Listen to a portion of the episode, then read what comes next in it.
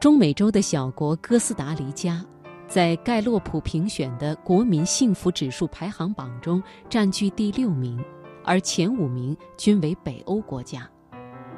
二零一零年，英国新经济基金会更是把哥斯达黎加评为全世界最幸福的国家。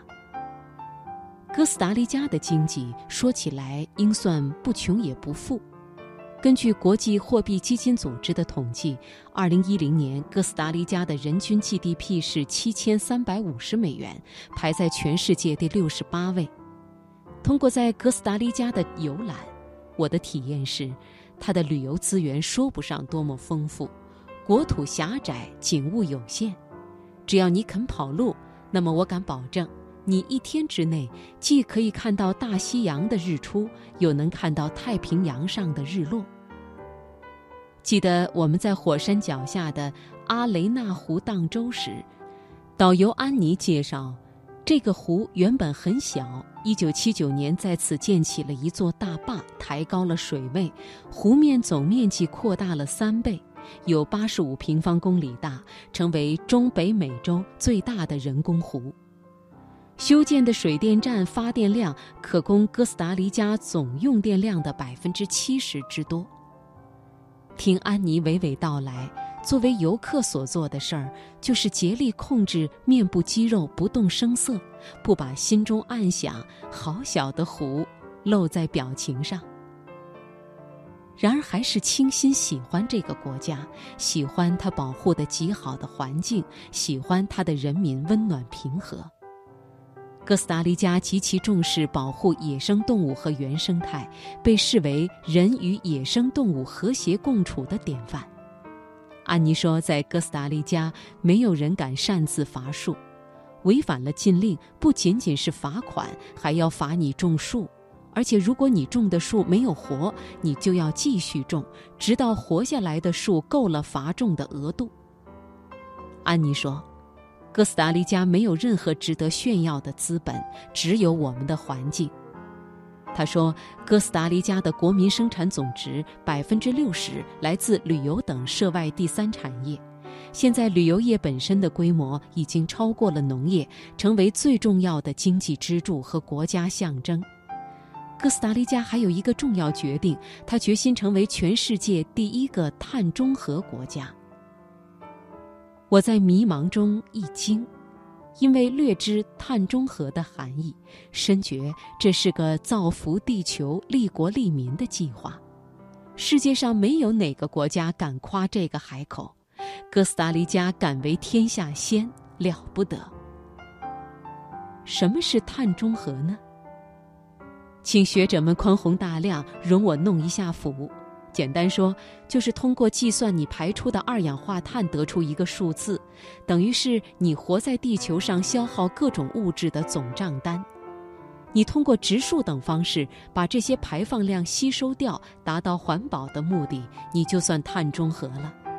再用个更通俗的说法，就是你因为活着的各种消耗，给地球造成了一个负数，你得给地球做贡献，就得到了一个正数。两相抵消，达到了碳平衡，就叫碳中和。地球变暖，碳的排放量大量增加，是罪魁祸首。要保护地球，就要减少碳的排放量。光是减少还不成，你还要把你制造的碳排量平衡掉。这个理念最初是由绿色环保人士提出，渐渐深入人心，获得了越来越多人的支持。只要你活着，就没有一个人能逃脱碳排放量。究竟你每天排放了多少碳，是有账可查的。年底你翻翻碳账本，就能知道这一年你欠了地球多少碳账。欠账当还，到了植树节的时候，你就得去栽种一定量的绿树。树是吸收二氧化碳的，两两相抵，看看你是正数还是负数。举个简单的例子。一辆小汽车，若是在城市中每年行程达两万公里，车主这一项的碳账单就是两吨。你说你不开车，那你也有账单要接，你总要用电脑吧？电脑使用一年间接排放十点五公斤二氧化碳。三十多年前，当不丹提出国民幸福总值这个概念的时候，完全没有引起西方经济学界的重视。后来，一些西方非主流经济学家殊途同归地进入了经济和幸福的研究。一系列定量研究发现，当人们的收入达到一定水平之后，幸福和 GDP 的关系就基本不相关了。当然，哥斯达黎加算不算是世界上最幸福的国家，我不敢说。但是它力争成为世界上第一个碳中和国家，我觉得它确有不同寻常之处。有一天，我们到一个国家公园参观，进了鸟园，看到园内隔不远就有玻璃瓶子装着绿色液体放置在显眼处。我说：“干什么用的呢？喂鸟吗？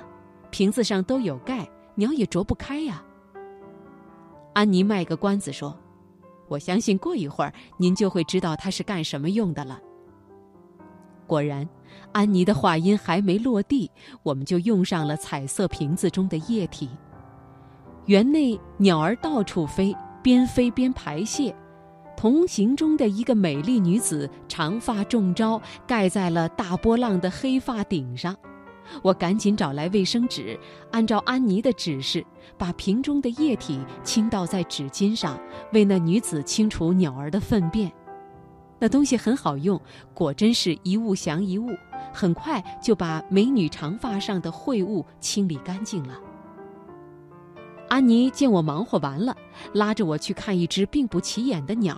她说：“那是尼瑟东。”尼瑟东个子不大，翅膀比较长，估计很善飞翔。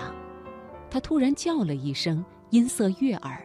不过，就算歌喉婉转，也给颜值加不了多少分。你想啊，泥色基本上和麻雀的颜色差不多，让人想起土地和对家乡的眷恋。总之，它在鸟类中并不出众。我问：“这种鸟有什么来历吗？”安妮说：“这是哥斯达黎加的国鸟。”我很吃惊，哥斯达黎加的鸟类资源非常丰富，但是这鸟园中就有无数如宝石般鲜艳的翘楚纷飞，比如仙女般的天堂鸟、威武聪明的金刚鹦鹉、色彩不可思议灿烂的大嘴鸟等等。怎么单单选择了如此朴素平凡的尼瑟东？安妮说：“这正是哥斯达黎加的性格。”我不由得又瞩目尼瑟东。正巧有一束光线从透明屋顶倾泻下来，打在尼瑟东的身上，让它显出一种紫铜般耀眼的光泽。在可以预见的未来之内，地球仍是我们唯一的家园。我们也必须找出一种可持续的生活方式。哥斯达黎加良好的自然环境和人所充盈的幸福感，让我久久感动。